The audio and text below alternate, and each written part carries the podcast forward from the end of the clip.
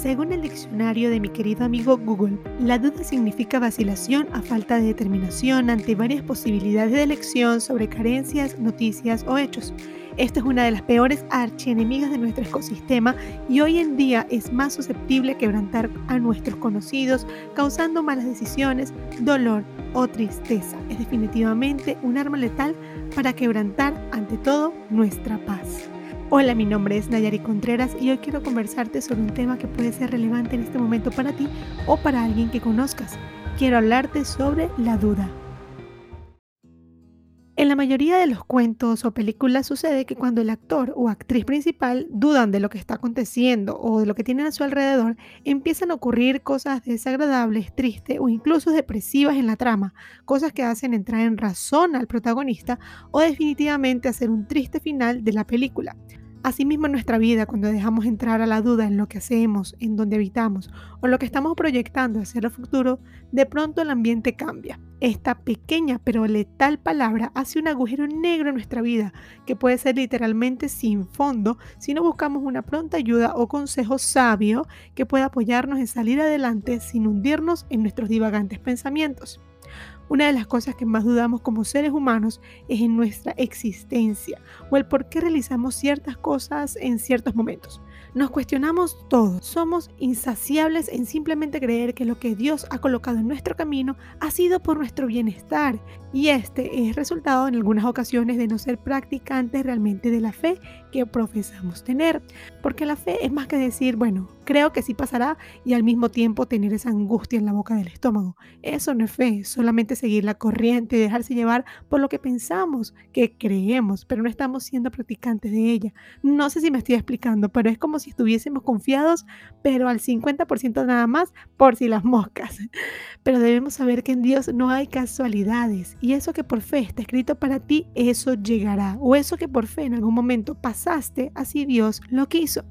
Pasa mucho nuestra vida diaria con nuestros trabajos. Pensamos si es lo mejor estar en ese contrato o si fue de Dios ese despido que me acaban de realizar. No le des cabida a la duda. Confía en los planes que Dios está tratando con cada una de las cosas que te están sucediendo. Pasa también con las parejas. Duda si es o no la mejor persona para ti, pero créeme, Dios no es de dudas. Lo que es de Él permanece. Así que si tienes alguna duda en este momento, no te atormentes más. Estás haciendo daño a tres cosas a tu vida, a las personas o personas que puedas estar afectando con tu comportamiento y a tu comunión de fe con Dios. Porque en las mismas escrituras se nos muestra un Abraham que sin tener descendencia creyó en que sería padre de muchas gentes. Nunca dudó, sino que se fortaleció en la fe, dice Romanos 4:20.